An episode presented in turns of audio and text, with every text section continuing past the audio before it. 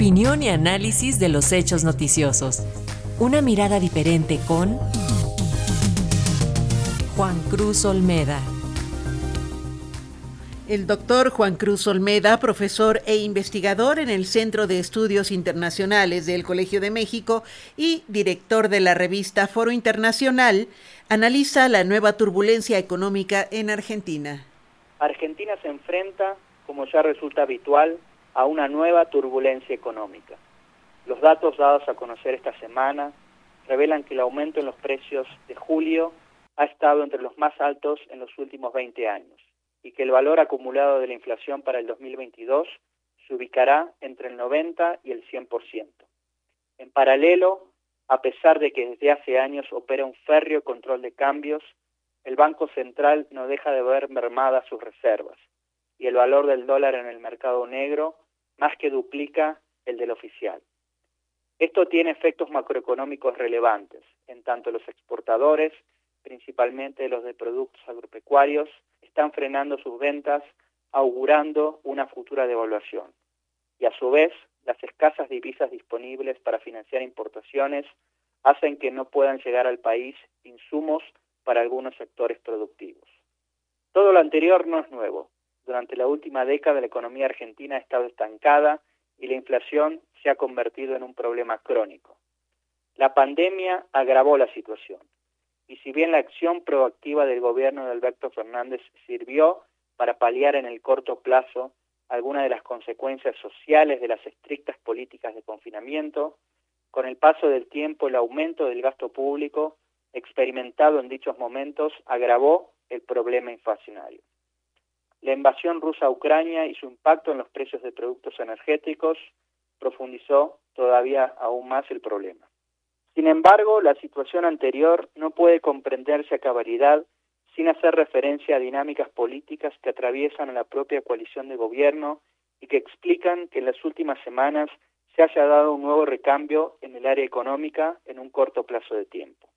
De hecho, si bien la política económica venía arrastrando problemas desde hace tiempo, la actual turbulencia tuvo su origen con la renuncia a inicios del mes de julio del entonces ministro de Economía Martín Guzmán, quien asumió dicho cargo desde inicios del gobierno de Fernández en diciembre de 2019.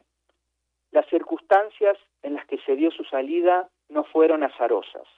El propio funcionario la anunció en sus redes sociales en momentos en los que la vicepresidenta Cristina Fernández, crítica acérrima de su gestión, se encontraba dando un discurso y el presidente Fernández no tenía aún establecido un reemplazante.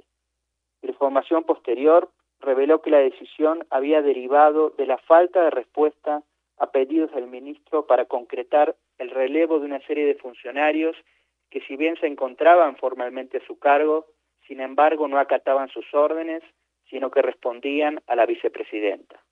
En las semanas previas, las declaraciones de la propia Cristina y de diferentes líderes del kirchnerismo no habían dejado de mostrar sus diferencias con la política económica del gobierno del que forman parte.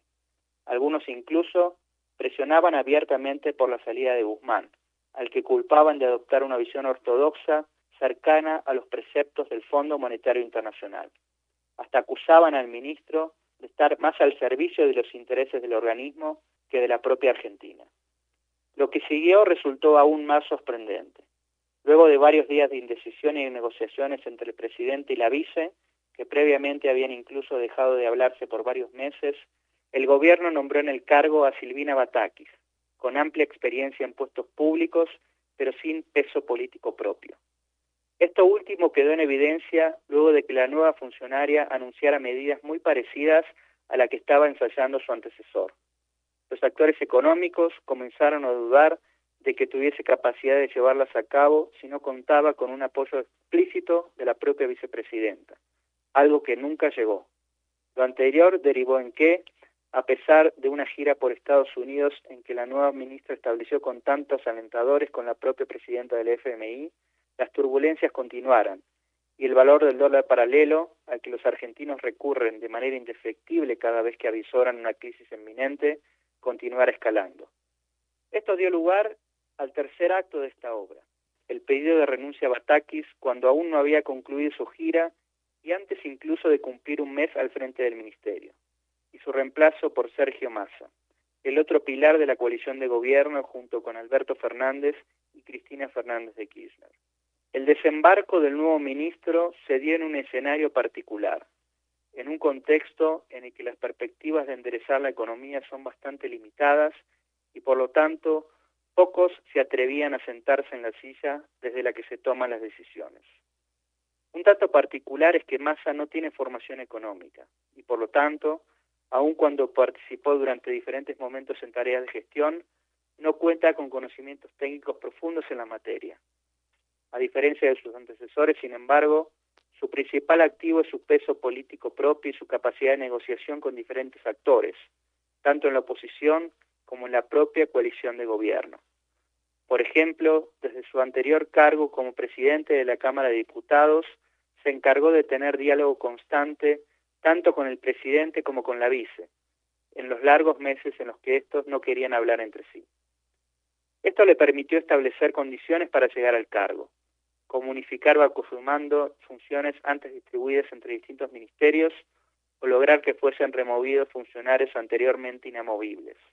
Massa sabe que su apuesta es a todo o nada, y para la mayoría de los analistas está atada a un objetivo final, lograr éxitos que le permitan convertirse, casi por descarte, en el candidato oficialista para las elecciones presidenciales del año próximo, en un contexto en el que el presidente Fernández se encuentra muy debilitado y no tiene chances reales de pelear por su reelección, y la vicepresidenta probablemente no quiera encabezar una fórmula casi encaminada a la derrota.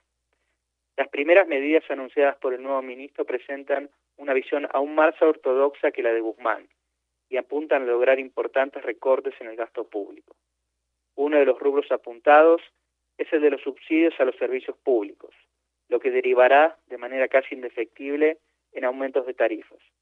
Un desafío relevante será lograr que esto no se traduzca en movilizaciones como las observadas en otros países de la región.